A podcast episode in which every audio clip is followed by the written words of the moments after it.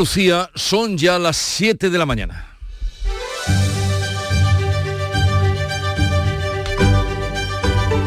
En Canal Sur Radio, La mañana de Andalucía con Jesús Vigorra.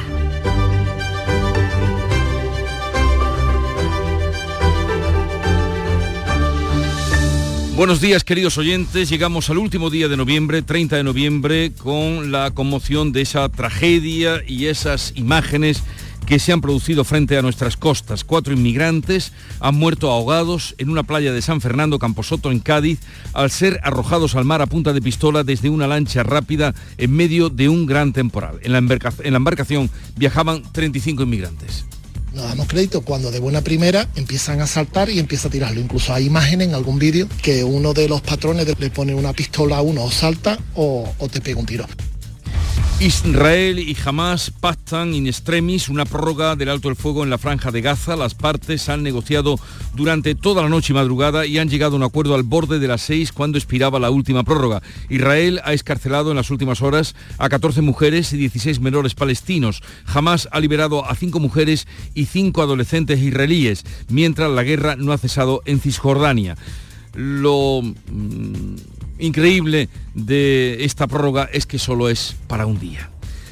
La, política vuelve a marcar este jueves. Hoy concluye el debate del estado de la comunidad en el que el presidente ha reconocido que la sanidad pública y la sequía son los principales problemas que tiene Andalucía. Juanma Moreno anuncia un plan de choque para reducir las listas de espera durante su legislatura y otro plan de medidas para hacer frente a la sequía. Incluye desaladoras, portátiles o el transporte de agua en barco. Moreno ha invitado a la oposición a secundar la manifestación del domingo contra las cesiones a los independentistas. El presidente llama a la unidad para evitar los privilegios pactados por el gobierno con otros territorios. Se está privilegiando unos territorios con el dinero que nos representa y que es de todos los españoles. ¿Se imaginan qué podríamos hacer en la sanidad pública andaluza con esos 50.000 millones de euros? Un andaluz se merece lo mismo que un catalán.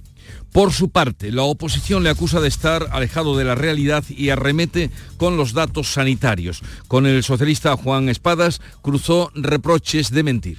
Vende humo y crece pelo, como en el lejano oeste, cuando la realidad es que en esta tierra hay cada vez y cada día más problemas y más calvos por culpa suya. Usted habla aquí diciendo que los datos que nosotros hemos dado es mentira y que nosotros mentimos y que este gobierno está construido sobre la mentira. ¿Usted es consciente que es el portavoz de un señor que se llama Pedro Sánchez? De las propuestas del presidente andaluz llama la atención el anuncio de limitar el uso de los móviles en las aulas o la prohibición de vender bebidas energéticas y vapeadores a los menores. También se ha hablado de la amnistía y de las cesiones a los independentistas, asuntos que han marcado por otra parte el discurso del rey en la apertura solemne de la decimoquinta legislatura. Felipe VI ha defendido la Constitución y ha recordado a las Cortes su obligación de legar una España sólida y unida. Nuestra obligación, la obligación de todas las instituciones, es legar a los españoles más jóvenes una España sólida y unida, sin divisiones ni enfrentamientos.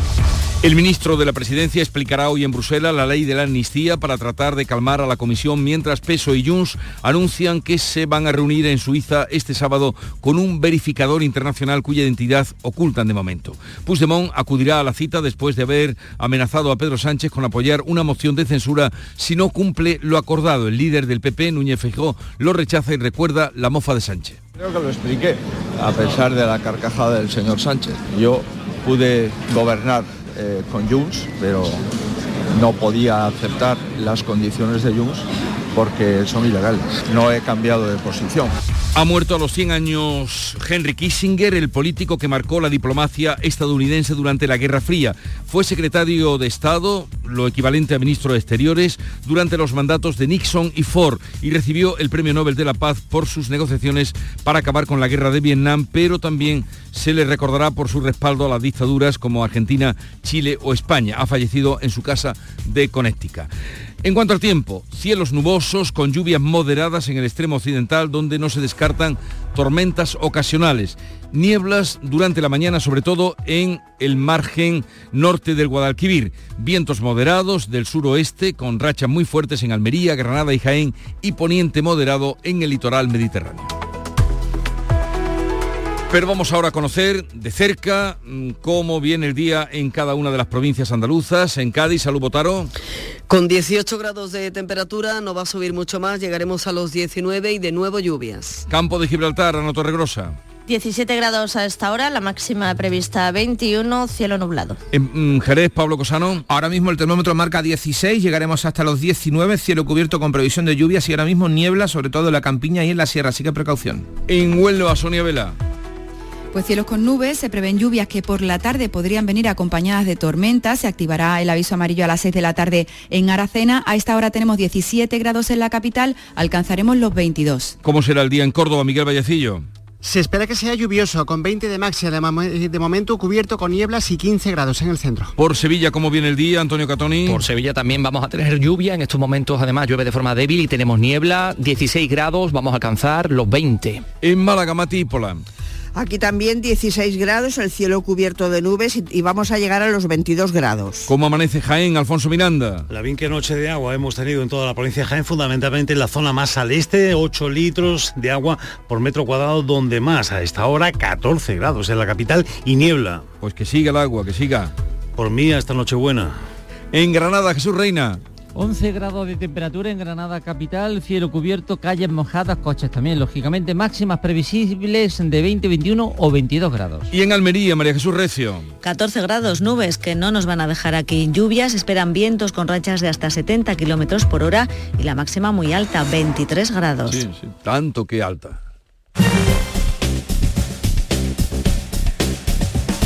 Y vamos a conocer cuál es el estado de las carreteras en Andalucía a esta hora. Conectamos con la DGT, nos informa Lucía Andújar. Buenos días. Muy buenos días. Hasta ahora estamos pendientes de complicaciones debido al alcance que se ha producido en Sevilla en la S30 a su paso por Sevilla S en dirección a la A4. Al margen de esto van a encontrar circulación fluida y cómoda. Por fortuna no registramos más incidencias, pero aún así desde la DGT les vamos a pedir mucha precaución al volante. Siete, siete minutos de la mañana.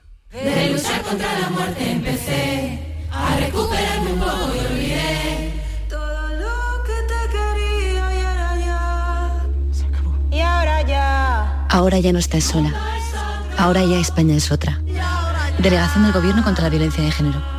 Ministerio de Igualdad, Gobierno de España.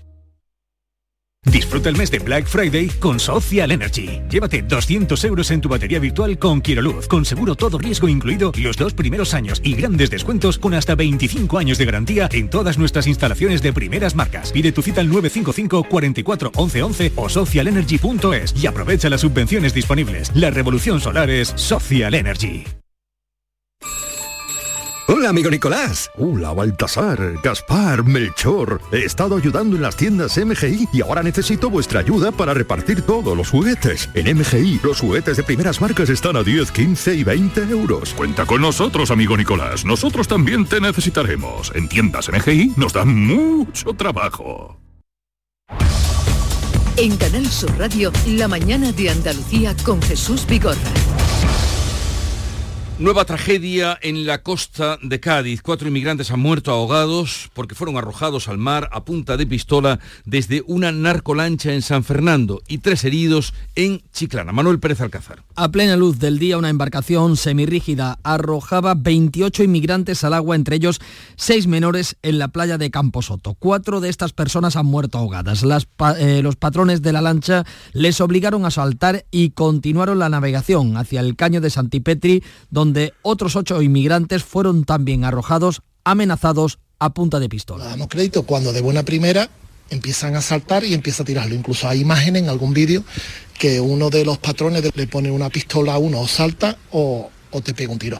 Tres de los inmigrantes han sido hospitalizados por hipotermia. La rápida actuación de quienes estaban en la playa han, eh, ha evitado que murieran más inmigrantes ahogados. Íbamos amontonando literalmente en la sodia como si fuera una lata de anchoa, tirándolo de uno en uno en la sodia porque se iban para abajo. Venían con tres chaquetones, tres pantalones, claro, esta gente viene de, de cruzar el estrecho, y venían con mucha ropa que los hunde y no sabían nadar. Las investigaciones tratan de aclarar si se trata de dos embarcaciones o es la misma lancha que primero llegó hasta las inmediaciones de la playa de Camposoto. Hablamos ahora de la guerra en Oriente Próximo porque Israel y Hamas prorrogan el alto el fuego para el intercambio de presos y de rehenes. Han negociado durante toda la noche, pero al fin han conseguido prorrogar un día más ese alto el fuego. Bea Rodríguez. El ejército israelí ha confirmado en sus redes sociales el acuerdo para prorrogar la tregua a la luz de los esfuerzos de los mediadores por continuar el proceso de liberación de los secuestrados y sujeto a los términos del acuerdo. El alto el fuego continuará, han anunciado en la red social X antes Twitter. El anuncio se ha producido minutos antes de las seis, momento en que finalizaba la última prórroga del alto el fuego. La ONU y la comunidad internacional abogan por un cese permanente pero el primer ministro Benjamin Netanyahu ha enfriado las expectativas eh, cuando acabe la tregua. Dice que seguirá la guerra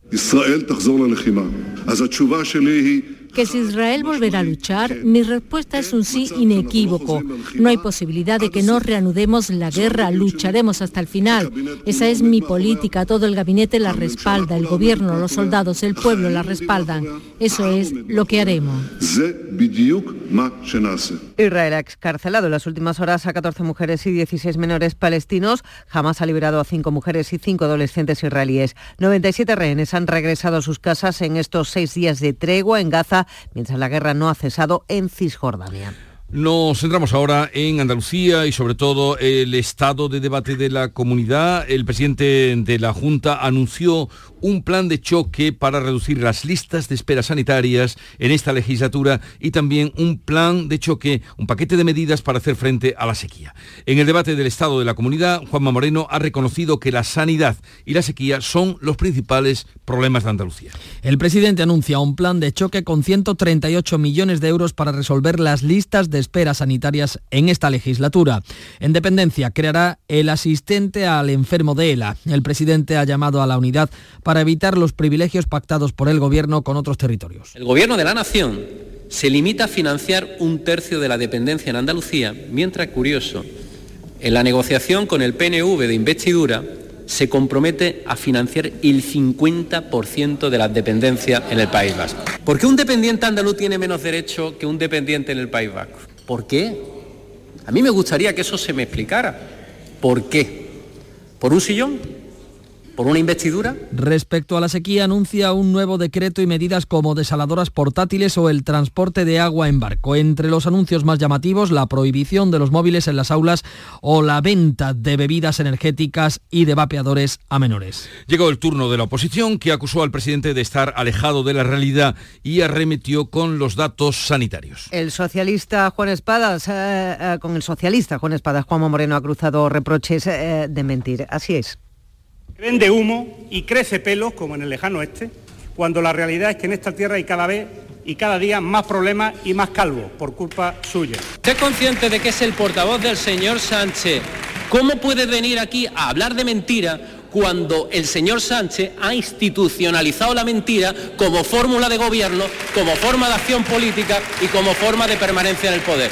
Por su parte, el portavoz de Vox, Manuel Gavira, acusa a Moreno de sufrir el mal de San Telmo. Vox niega la violencia que sufren las mujeres. Se lo voy a repetir. Lo que pasa es que ustedes confunden el género con la violencia machista. Lo que sí existe, lo que no podemos dejar de denunciar, es que hay personas, y en este caso mayoritariamente hombres, que matan a sus parejas o exparejas, incluso a sus hijos, en un claro exponente de machismo tenemos que combatirla todos los días desde las instituciones, combatirla todos los días desde la calle, combatirla todos los días desde todas las posiciones. Era la respuesta del presidente eh, de la Junta a esas acusaciones eh, respecto a la violencia machista. Eh, escuchamos también las críticas por parte del portavoz de Adelante Andalucía, José Ignacio García. Su único proyecto para acabar con la lista de espera y con el embudo que hay en sanidad es la privatización lo que sí es verdad es que desde, que gobierna usted ha aumentado el presupuesto destinado en sanidad privada un 70%. Curiosamente ha tenido que ser un gobierno no de izquierda el que haya llegado a ese mítico 7,4% de gasto del PIB en sanidad.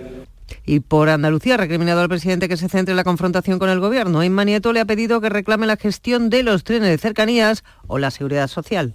¿Por qué no pide usted la gestión económica del 100% de la seguridad social si nuestro estatuto también le habilita para ello? ¿Qué tal si explora esas competencias y ese autogobierno y deja de utilizar la eh, Andalucía como un reclamo propagandístico? Usted dice, no, despleguemos. Si a mí mañana el gobierno me garantiza los 6.000 millones de euros que le va a dar a Cataluña para asumir cercanía, yo le digo que lo firmo mañana por la mañana.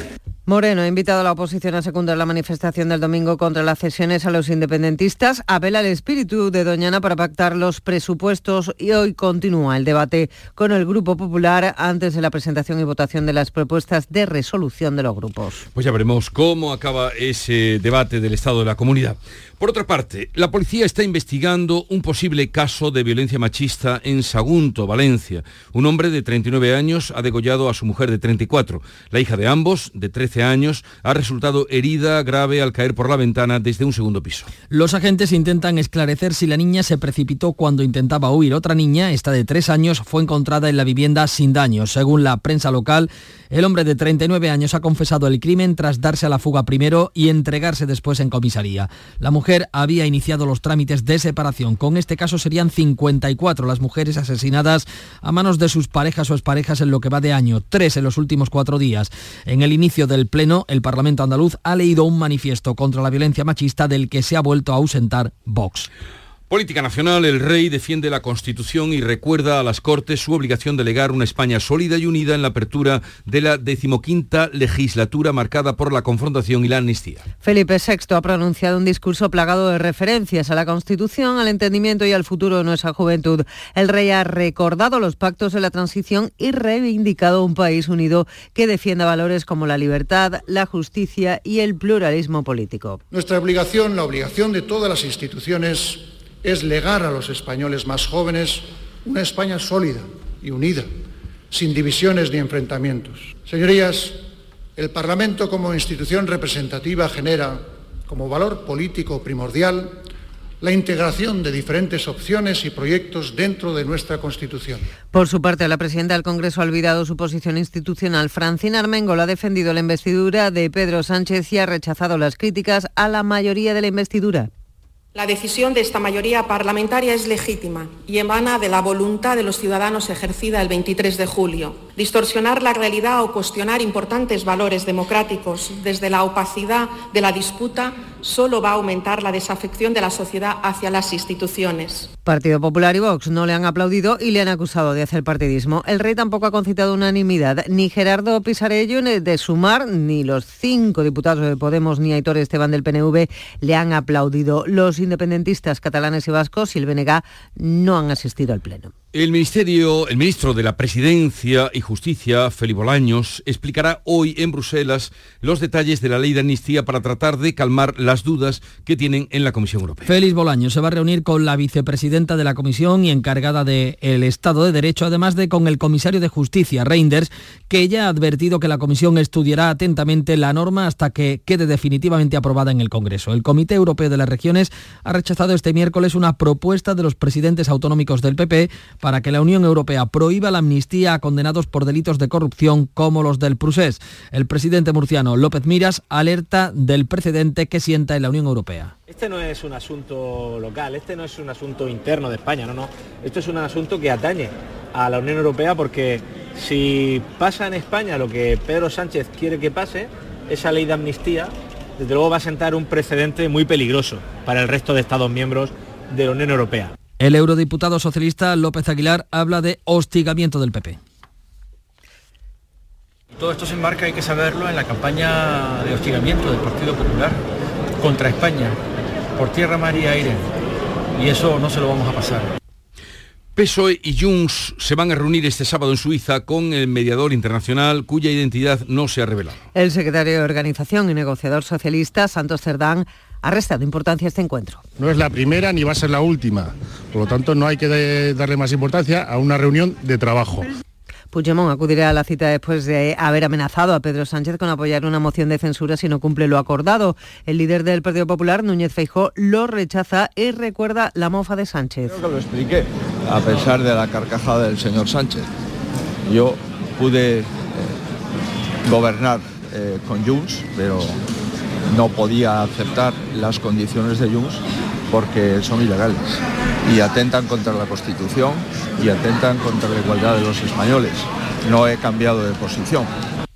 El Consejo General del Poder Judicial aplaza pronunciarse sobre el amparo al juez García Castellón hasta que el Supremo decida si asume la causa del tsunami democrático. El juez de la Audiencia Nacional ha denunciado en el Consejo declaraciones públicas ante Rufián, Playa y el exsecretario de Estado de Justicia, Tonchu Rodríguez, que le criticaron por su investigación como terrorismo de los disturbios de tsunami. Por otro lado, el Consejo del Poder Judicial va a pronunciarse hoy sobre la renovación de Álvaro García Ortiz, a pesar de que uno de los eh, vocales del órgano de gobierno de los jueces, Venceslao Lea, ha pedido que se excluya este asunto del orden del día por no haberse incluido a tiempo. La ministra de Trabajo ha citado hoy a la patronal y a los sindicatos para negociar la subida del salario mínimo con distancia en los puntos de partida. Una subida que toma como base la revalorización del IPC interanual que este miércoles ha quedado provisionalmente en el 3,8%. Con este dato, el salario subiría a 1.200 euros desde los 1.080 actuales.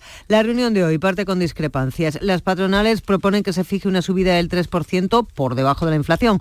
Por contra, objetivo tanto del Gobierno como de los sindicatos es situar el salario mínimo interprofesional en el 60% del salario medio, como explica el líder de UGT, Pepe Álvarez. Para nosotros la subida del IPC del 10% de los alimentos seguramente que representa más cuál es el coste de la vida para las personas que están sujetas al salario mínimo eh, interprofesional. Y en tercer lugar, eh, nosotros queremos plantearle al Gobierno que hay que hacer ese camino que nos lleve a eh, el 60% del salario medio, eh, que son 1.200 euros. Y esta mañana, esta madrugada más bien, hemos conocido la muerte a los 100 años de edad de Henry Kissinger, el político que marcó la diplomacia estadounidense durante la Guerra Fría y que fue secretario de Estado durante dos mandatos y con dos presidentes, con Nixon y con Ford. La mañana de Andalucía. Hay un lugar donde late la historia de Andalucía. Allí el visitante descubrirá el origen de la humanidad, la grandeza del imperio romano, la vida fronteriza y sefardita de Al-Ándalus, la llegada del Renacimiento y la exuberancia palaciega y religiosa del barroco andaluz. Ciudades medias del centro de Andalucía, donde late la historia.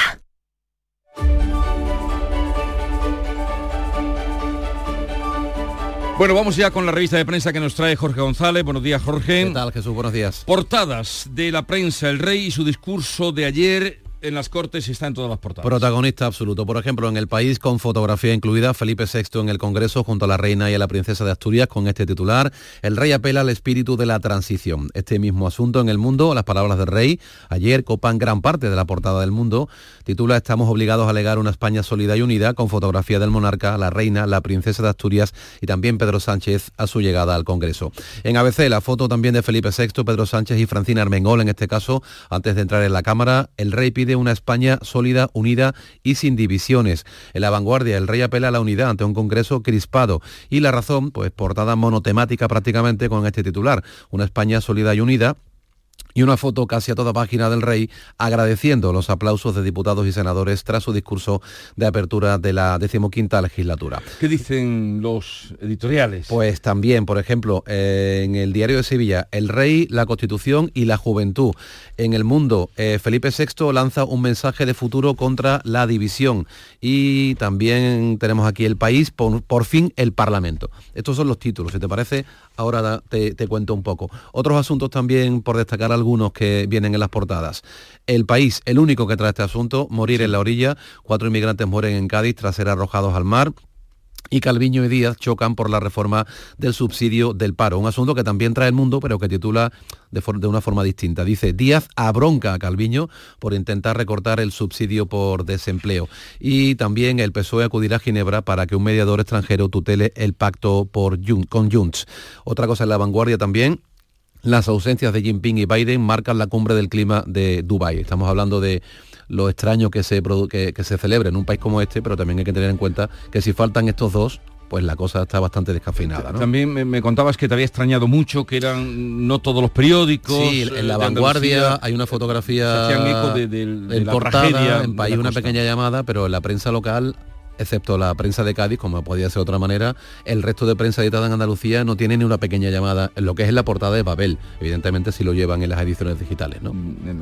Eh, también Kissinger aparece en las ediciones digitales, lógicamente. También. Bueno, eh, seguimos con los editoriales, comentarios Por ejemplo, de fondo. algunos. Eh, en el diario de Sevilla, El Rey, la Constitución y la Juventud, dice a la larga y cerrada ovación de casi toda la totalidad de los diputados y senadores presentes en el hemiciclo, que cosechó, que cosechó ayer la intervención del Rey ante los representantes del Congreso de las Cortes Generales, evidenció una vez más que solo Felipe VI es capaz de aglutinar el consenso de a izquierda y derecha. La figura ha logrado escapar del habitual clima de polarización. Eh, en el mundo, Felipe VI lanza un mensaje de futuro contra la división. Dice, el rey volvió a erigirse en una figura de vocación integradora, no puede decirse lo mismo de Francina Armengol. En lugar de atender sus obligaciones institucionales, la presidenta de la Cámara se dejó llevar por sus siglas. Llegó a usar el eslogan del PSOE, un país que avanza, lo que provocó que PP y Vox declinaran aplaudir. La ausencia de Esquerra Republicana, de Bildu y BNG en la sesión preludia una legislatura marcada por las ataduras del gobierno. Vamos a las viñetas porque creo que alguna la, has visto muy bueno, y al hilo de la actualidad. Hay de todo, por ejemplo, una que tiene que ver con lo que ocurrió ayer y lo que parece que va a ocurrir en torno a las Cortes. Eh, se ve a dos diputados, que pueden ser diputados o senadores, entrando en las Cortes. Eh, eh, dice él a ella, como en esta legislatura habrá mucha crispación, han decidido cambiar las estatuas de los leones por las de Tom y Jerry. Y se ve la ah. figura de Tom y Jerry en la entrada, por si animan un poquito Siempre el, el ambiente. El roto, vemos un cubo colgado de una cuerda y debajo agua, no sé si puede ser la imagen en el interior de un pozo, algo parecido, y dice, las políticas climáticas funcionarían mejor si el clima fuese político. Muy fino. Y me quedo también, sobre todo hoy, con la de Miki Duarte en Diario de Sevilla, que tiene que ver con uno de los anuncios que hizo Juanma Moreno ayer. Andalucía limitará el uso de los teléfonos móviles en las aulas. Se ve la viñeta partida en dos, una imagen exactamente igual, la maestra eh, metiendo al niño, en, tirando del niño que está llorando en clase en el colegio, mientras que la madre lo mira. En la primera el niño llora y grita, mami, mami, mami. En la segunda el niño llora y grita, mi móvil, mi móvil, mi móvil. Claro. En fin, a ver cómo estamos de acuerdo con eso, ¿eh? eh estamos tardando en prohibir el, el, teléfono en clase. Nuria Gaciño ya está por aquí. Hola Nuria. Hola, ¿qué tal? Muy buenos días. Enseguida vamos contigo. El flexo de Paco Reyero. ¿Cuál es su mayor extravagancia? Tener una hija con el loco de la colina. Hacemos un silencio, por tanto. ¿El silencio es suficientemente largo o hay que hacerlo más largo, señora Bonet? Nunca será como él los hacía. El Flexo, los lunes a la una de la madrugada en Canal Sur Radio. Contigo somos más Canal Sur Radio. Contigo somos más Andalucía.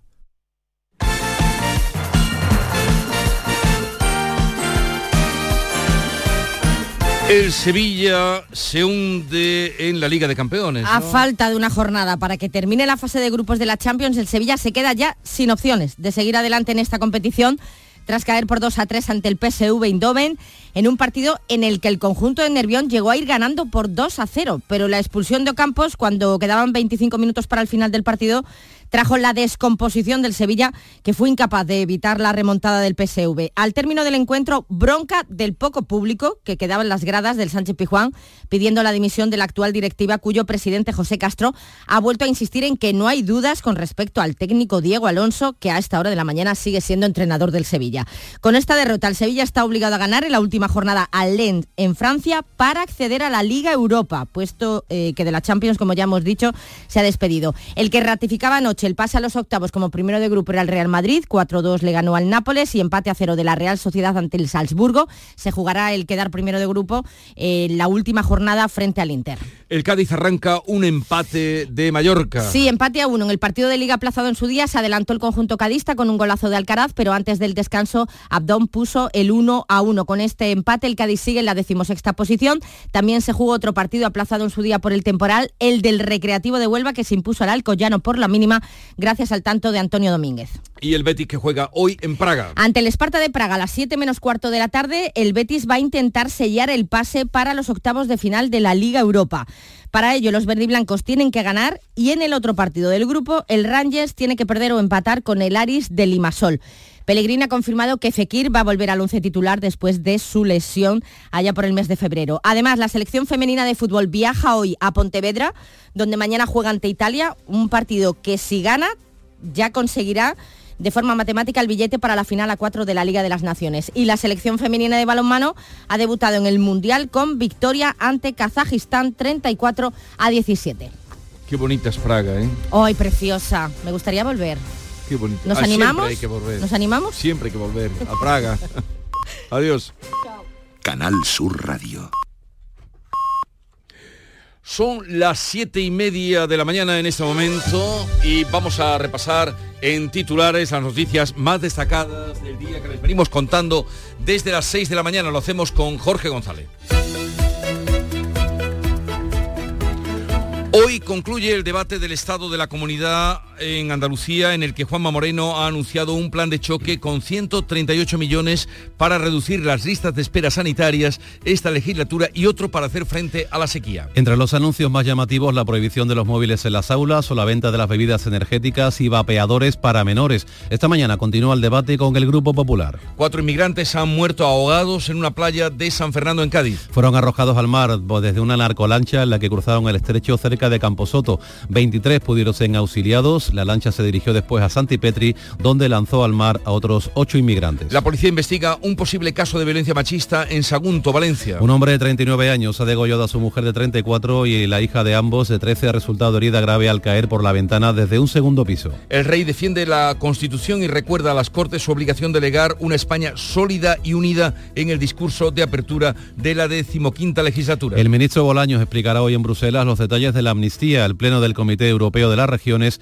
ha tumbado la enmienda contra la, la ley presentada por los presidentes autonómicos del Partido Popular. Y al límite de que se cumpliera la prórroga, Israel y Hamas amplían la tregua que terminaba a las 6 de esta mañana. Según publica la prensa israelí, el alto fuego continúa gracias al esfuerzo de Egipto, Qatar y Estados Unidos, los países mediadores. Vamos a recordar la previsión del tiempo para hoy. Pues jornada con lluvias, vamos a tener cielo muy nubosos, eh, con lluvias moderadas en el extremo occidental, donde no se descartan tormentas y Nieblas durante toda la mañana, sobre todo en el margen, la margen norte de Guadalquivir. Los vientos soplarán moderados del suroeste, con rachas que serán muy fuertes en Almería, Granada y Jaén al final del día. En la costa mediterránea soplarán vientos moderados de poniente. Las temperaturas mínimas bajan, un descenso que será notable e importante en la mitad oriental, donde también subirán las máximas. Estas máximas van a oscilar entre los 17 que se van a alcanzar en Jaén y los 23 de Almería y Málaga. 7.32 minutos de la mañana. En un momento vamos a las claves económicas del día con Paco Vocero.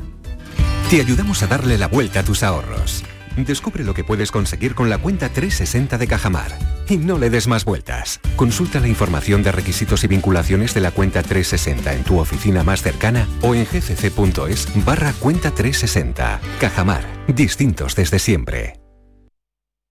Frutos secos Reyes, mucho más que pipas. Disfruta con nuestra deliciosa variedad de frutos secos, snacks y golosinas en los más de 35.000 puntos de venta que tenemos en Andalucía o en frutosecorreyes.es. Ah, y ahora con tu pedido a partir de 20 euros, te los llevamos a casa gratis. Frutos secos Reyes, tus frutos secos de siempre. Las claves económicas con Paco Vocero. Paco, buenos días. Buenos días, Jesús. ¿Qué tal? Bien, esperando que nos cuentes de la actualidad que, que está mm, efervescente, la actualidad económica. ¿Qué has encontrado Sí, por sí, ahí? sí que está efervescente. Mira, vamos a empezar con los titulares de los medios económicos especializados que además hoy emparejan sus temas. En este caso, Expansión y Cinco Días no hablan de Ferrovial. En el caso del primero de Expansión, titula Ferrovial va a crecer en Estados Unidos con los ingresos de la venta del aeropuerto de Heathrow. En el caso de Cinco Días, Ferrovial ya saca rédito fiscal de su traslado a Holanda con la venta de Heathrow y señala que la nueva terminal del aeropuerto neoyorquino eh, JFK es una prioridad para el eh, para la familia del Pino, para Rafael del Pino. Nos vamos luego al economista e Invertia, que comparten titulares también, pero en este caso en área laboral. En el caso del economista habla de que la fuerza de los salarios va a retrasar la primera bajada de tipos del BCE en relación a la fuerte subida de salario en plena caída de ventas de industria y hostelería Y finalmente, Invertia entra en la pugna una vez más entre eh, Yolanda Díaz y Nadia Calviño y habla de que eh, van a negociar ambas la reforma del subsidio para aprobarla antes de 2024. Y vámonos con las claves. Venga, pues te escuchamos. Que en efecto vamos a comenzar con estas últimas, que son claves laborales, y la reunión del gobierno con los agentes sociales para fijar el salario mínimo interprofesional del año que viene, cuyo importe ahora mismo asciende a 1.080 euros mensuales por 14 pagas. Empleo, el gobierno parte de subirlo con la inflación, que estará en torno al 3,7-3,8%, viendo el dato adelantado ayer. COE ha ofrecido un 3% para este año y otro 3% para 2025. Y los sindicatos quieren una subida de más de un 11%, hasta los 1.200 euros. No sabemos si se van a tratar de más otros temas relacionados que han surgido del Ministerio, comentábamos antes la reforma del subsidio eh, desde Economía y que han causado estas discrepancias que comentamos, que son las primeras de esta legislatura. Pero con la negociación de la subida al salario mínimo ya hay suficiente para empezar. La reunión está prevista para hoy, ¿no? Exactamente, a las 4 de la tarde. Veremos qué queda de sí esa reunión. Eh, por cierto, luego estos temas los vamos a tratar hoy con Alejandro Cardenete, que tú bien conoces, el catedrático analista. de Economía y analista, que estará con nosotros a partir de las 9 y le Muy plantearemos también estos asuntos. ¿Qué más tenemos? Pues mira, nos vamos ahora con la parte financiera y es que hoy cierra noviembre, ya lo comentamos y lo avanzamos el lunes y hay una nueva bajada mensual del Euribor hasta el 4,02, que es el nivel más bajo desde junio y la segunda caída en un año. Por otra parte, y hablando de finanzas, pero esta vez públicas, también hoy Hacienda va a, da- a- a publicar el déficit público hasta septiembre, sin corporaciones locales. eh, después de que hasta agosto aumentara casi un 4% interanual hasta rozar los 30.000 millones de euros por el aumento del gasto.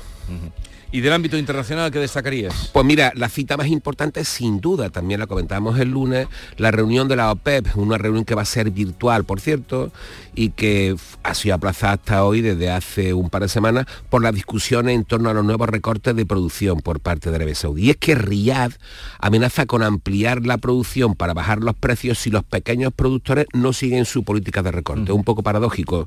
Por su papel y reserva, Arabia Saudí puede permitirse esa amenaza a la japonesa. ¿No? Lo cierto es que ayer el barril de Brent cerró en 82 dólares, eh, en 82 dólares, como te comentaba. Y luego también el Eurostat va a publicar el dato preliminar de inflación en la zona euro y la evolución del desempleo en octubre. El dato de inflación importante porque es clave para la bajada del, del BC. Y una pequeña anécdota final.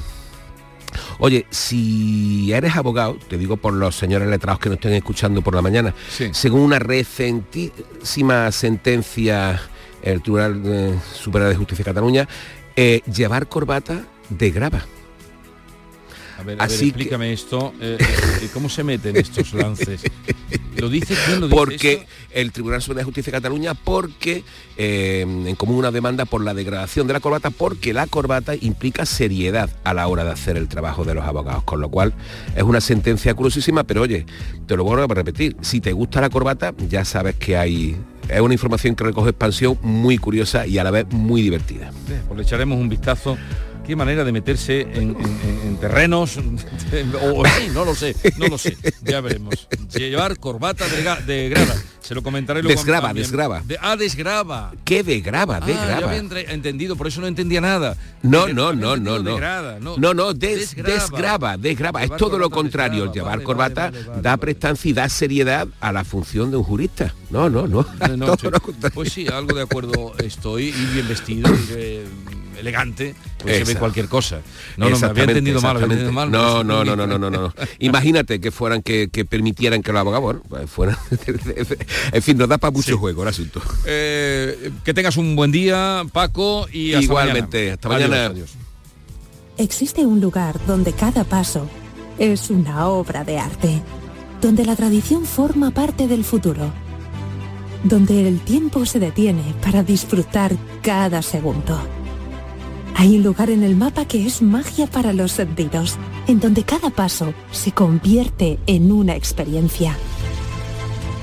¿Y si nos regalamos Úbeda y Baeza? Dos ciudades, un destino.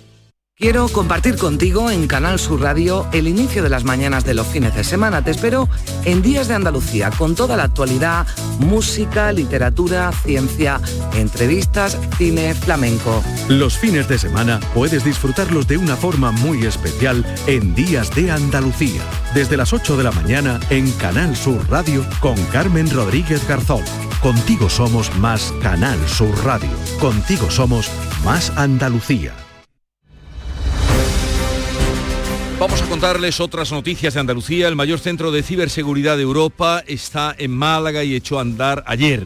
En su inauguración oficial, el ministro de Transformación Digital ha destacado que sitúa a la capital malagueña y a España en un punto central en el mundo para luchar contra los perversos hackers y ciberatacantes. Matípola. Así es, también el ministro José Luis Escribá destacaba la ciberseguridad en el crecimiento del 25% del empleo en el sector de la información y las comunicaciones. Un punto de colaboración de académicos, de gobiernos, del sector, de los sectores empresariales relevantes y me parece que eh, desde ese punto de vista pues tiene que ser un atractor de mucha actividad y también de talento. Este centro internacional en Europa, Oriente Medio y África va a compartir también conocimiento y va a desarrollar nuevos productos para combatir, como decías, las nuevas amenazas. El astillero de Puerto Real recibirá 88 millones de euros hasta 2028 para convertirse en referente de las eólicas marinas del sur de Europa. Lo ha anunciado la ministra de Hacienda de, en eh, la Blue Zone Forum. Salud, Botaro. Sí, que es el foro internacional sobre economía azul que se está celebrando en Cádiz, en la zona franca, para promover la creación de nuevas empresas ligadas al mar y ahí hacía este anuncio María Jesús Montero. Va a incrementar la inversión en este astillero con un volumen previsto entre 2024 y 2028 de casi 88 millones de euros. Entre los elementos más importantes de la inversión destacaría la nueva línea de fabricación de paneles planos, se utilizan para los futuros parques eólicos marinos o la construcción del Centro de Excelencia de Energías Verdes. Navanti está llamada a convertirse en empresa tractora, en la empresa tractora que más empleo genere en la Bahía de Cádiz en la economía azul. El Pleno del Ayuntamiento de Carboneras votará hoy la rectificación que exige la Junta de Andalucía al acuerdo que desclasificó como urbanizable el suelo del Hotel El Algarrobico. Con el gobierno en minoría del PP se mantiene en el aire que esto pueda salir adelante. María Jesús Recio. Sí, porque el alcalde Felipe Cayuela ha afirmado que el cambio en el planeamiento urbanístico que por orden judicial ejecutó el anterior gobierno del PSOE no es correcto y dificultaría invalidar esa licencia municipal de obras que se concedió en 2003, que es lo que se persigue con esta revisión de oficio. La Junta ya lo impugnó ante el Alto Tribunal andaluz. Ahora mismo la propuesta del actual alcalde llega al plenario tras dos empates consecutivos a favor y en contra en comisión informativa, aunque finalmente fue informado favorablemente gracias al voto de calidad del alcalde. Si el ayuntamiento declara por fin hoy nulo el permiso municipal que se concedió, el siguiente paso natural sería por fin la incoación de un expediente de demolición sobre este hotel de 411 habitaciones y 20 plantas. Ecologistas en Acción han presentado una denuncia contra la compañía minera multinacional Sunfire Matza por la construcción ilegal de una balsa de residuos mineros en la aldea de Valdelamusa. Qué bonito nombre, Sonia Vela.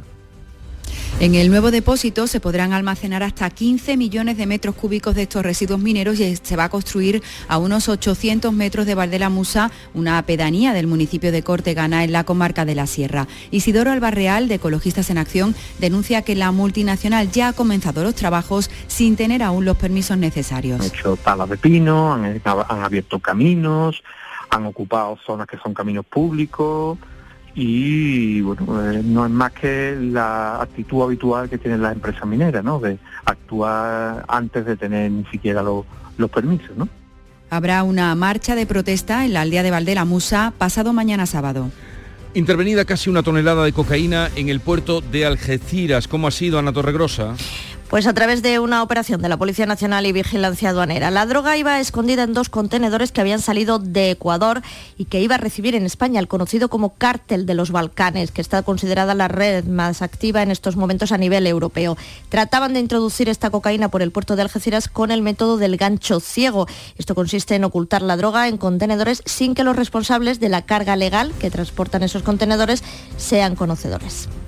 Nueva agresión a un profesional sanitario, qué triste, ha tenido lugar en el centro de salud de los Palacios cuando la médica iba a coger una vía a un paciente que necesitaba atención urgente y fue amenazada por un familiar de la paciente. Antonio Catón. Sí, eso es lo que ha denunciado el Sindicato Médico de Sevilla. Se produjo cuando llegaba esa joven de 20 años, semiconsciente, acompañada de cuatro personas que entraron gritando, insultando a la médica de urgencia y un hombre que dijo ser el tío de la paciente, pues llegó incluso a amenazarla de muerte, como explicaba el delegado de atención primaria Manuel Viñuales. Cuando iba a colocarle una cánula orofaringea en la boca para asegurarle la vía aérea y cuando se le fue a coger una vía venosa en el brazo para administrar medicación urgente, este se abalanzó profiriendo gritos como si se os ocurre hacerle esto que, que estoy viendo, os mato. A este respecto, el presidente de la Junta anunciaba una ley, el inicio del trámite de una ley contra agresiones a sanitarios. Llegamos así a las 7.45 de la mañana, 8 menos cuarto es el tiempo de la información local. Atentos. En la mañana de Andalucía de Canal Sur Radio, las noticias de Sevilla con Antonio Catoni. Buenos días en este jueves que pone fin a noviembre con lluvias y marcado por los sucesos una nueva agresión a un profesional de la sanidad en el centro de salud de los Palacios en esta ocasión cuando la sanitaria iba a coger una vía a una paciente que necesitaba atención urgente y un familiar de esta la amenazó. Por otra parte, la Guardia Civil ha detenido a 12 personas por la agresión a un hombre y a su padre eh, en una fiesta de Halloween. Eso sucedía en la Puebla del Río el pasado 1 de noviembre. Con estas detenciones se pone así fin a la investigación. También en portada la pésima actuación del Sevilla que se despide de la Liga de Campeones tras caer ante el PSV que le marcaba tres goles y una buena noticia sobre todo para un ciudadano de Mairena del Alcor al que le han tocado casi 2 millones de euros en la Bonoloto. El tráfico, atención porque se ha producido esta mañana un accidente múltiple, cinco vehículos implicados en la S30 en el kilómetro 2 a la altura del polígono carretera amarilla en sentido Puente del Centenario.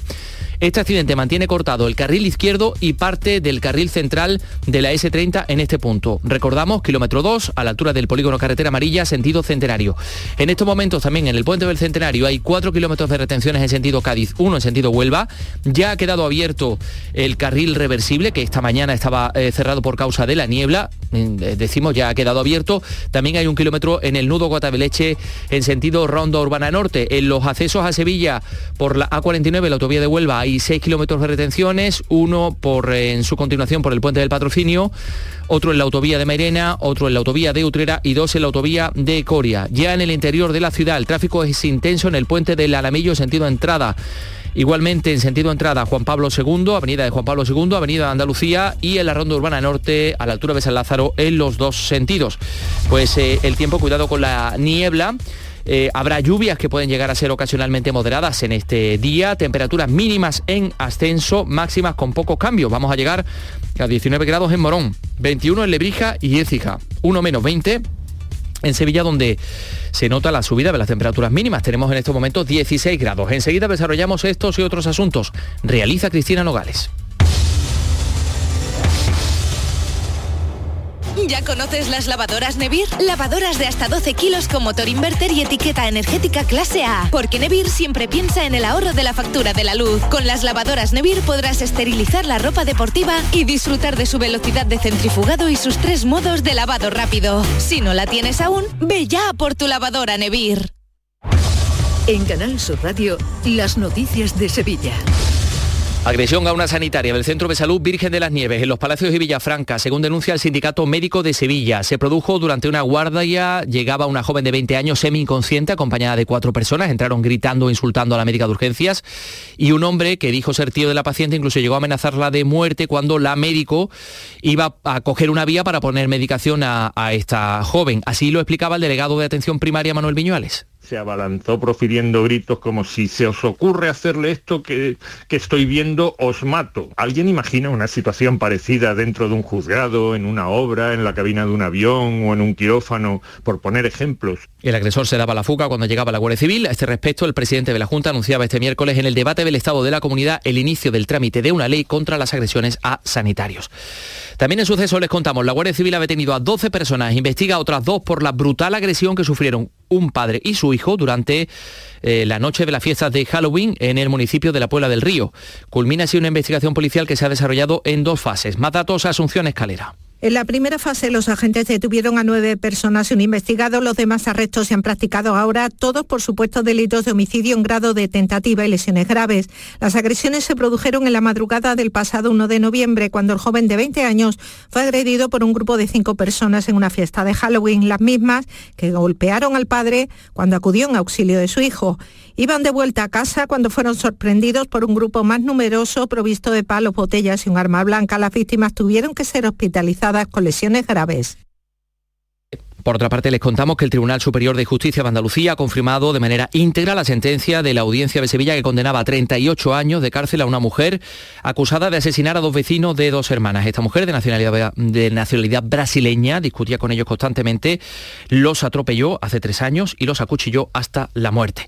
En materia de sucesos también, la detención de cuatro personas por parte de la Guardia Civil en Alcalá de Guadaira y en la Antejuela por robar 211 jamones y paletillas de un secadero en la Sierra de Huelva y eh, también la Guardia Civil ha detenido a dos hombres y a una mujer de Córdoba y Málaga, los que sorprendieron robando 850 kilos de aceitunas en una finca de la Puebla de Cazalla. En la agenda del día, la Diputación celebra hoy pleno ordinario del mes. Eh, figuran en el orden del día diferentes modificaciones en los planes provinciales de inversión como eh, Contigo y Actúa y también en la participación de los municipios en los impuestos de la comunidad autónoma o la red de trenes de cercanías. Y administraciones, asociaciones y fundaciones y otras entidades han celebrado el vigésimo aniversario del comisionado del Polígono Sur, del que forman parte eh, con el objetivo de sacar esta zona de la pobreza y de la marginalidad. En ese acto, el comisionado Jaime Bretón ha dicho que la droga es el principal o la principal dificultad para lograr que el barrio deje de ser el más pobre de toda España. Estos barrios no avanzan lo suficiente por el tema de la droga. Hoy en día hay recursos, pero indudablemente tenemos ahí un cáncer, que es el tema de la droga, y que eh, hay que ir atajando, ¿no? Porque si no, eh, lo que denominamos el ascensor social se nos cae, ¿no?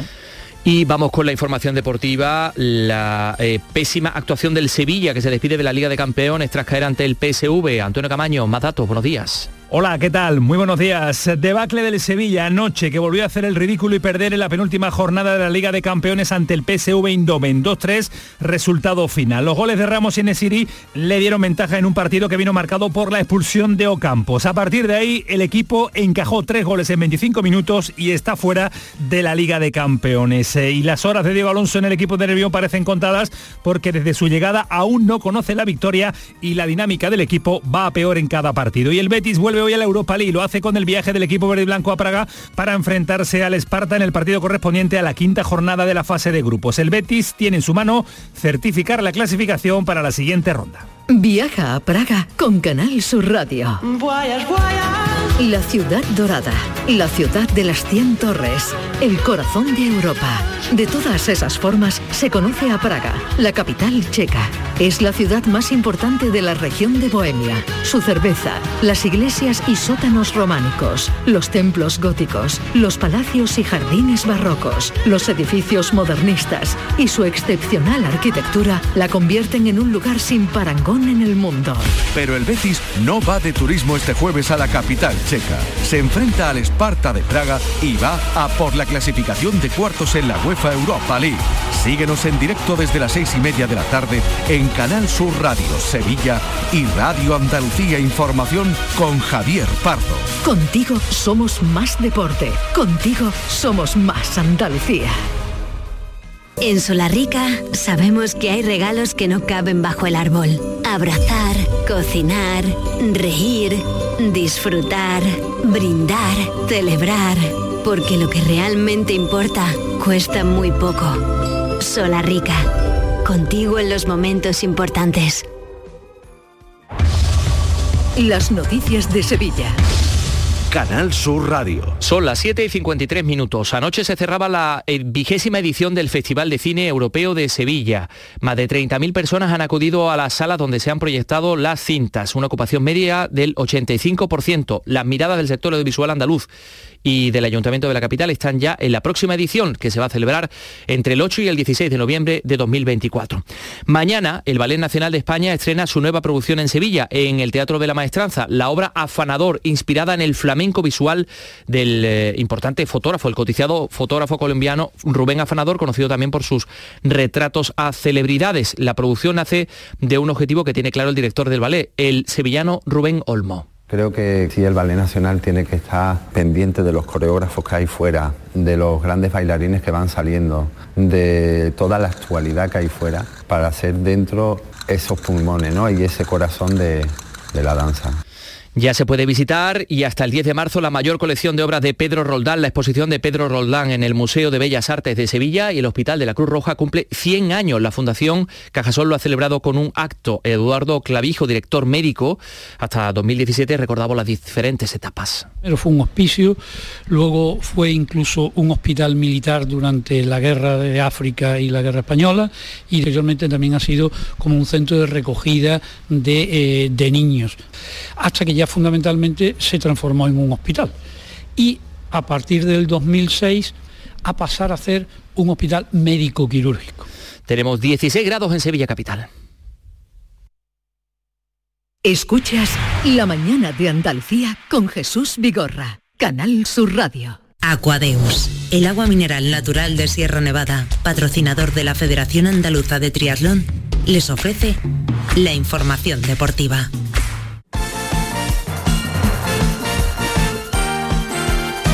8 menos 5 de la mañana, Nuria Gaciño, buenos días. Hola, ¿qué tal? Muy buenos días. El Sevilla se dejó ir un partido que tenía ganado 2 a 0 en la Champions y prácticamente dice adiós a esta competición. Sí, el Sevilla iba a la deriva y en la Champions pues ha terminado por hundirse él mismo.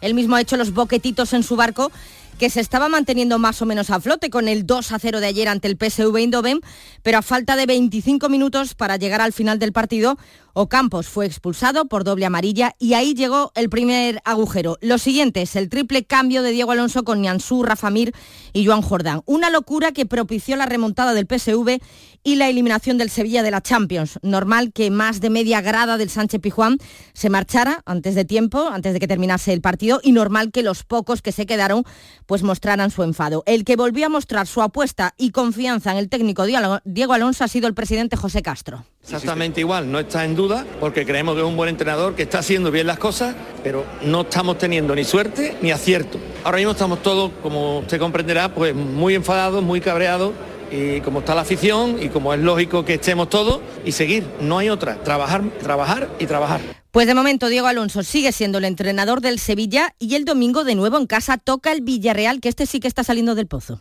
Evidentemente es un respaldo grande que el presidente apoye y que, y que crea en el trabajo, ¿no? porque evidentemente la gente lo que ve son los partidos. En el diálogo privado de un futbolista, de un entrenador, no voy a, exponer a un futbolista acá en los micrófonos, discúlpeme. Lo entiendo, usted puede preguntar lo que quiere y yo le respondo este, lo que pueda. Simplemente no voy a exponer a un futbolista de ninguna manera. Vuelvo a repetir, responsable del resultado del día de hoy soy yo.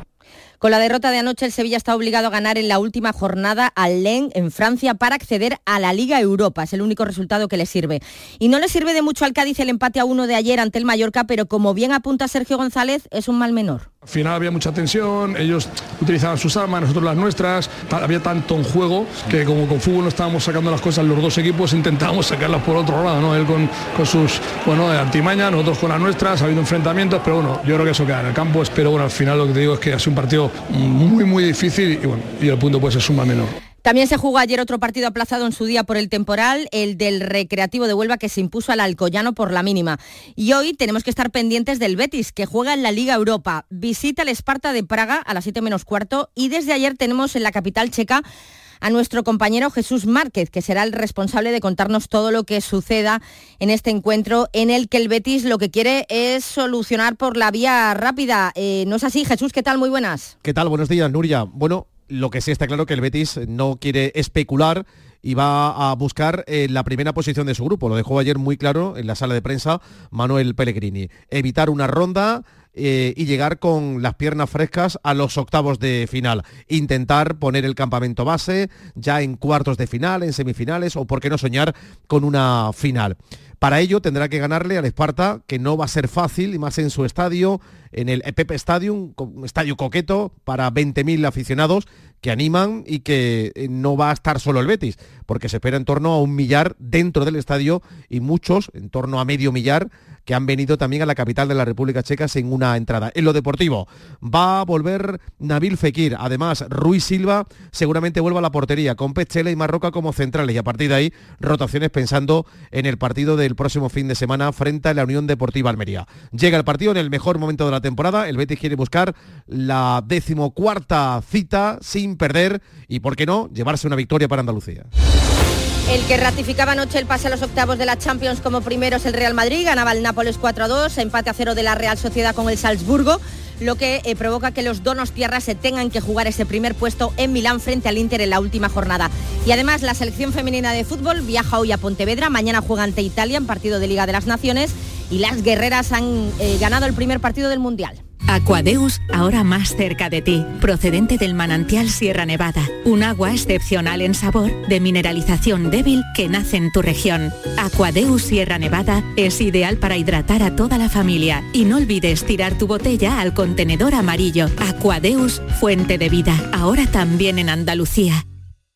Canal Sur Radio, la radio de Andalucía.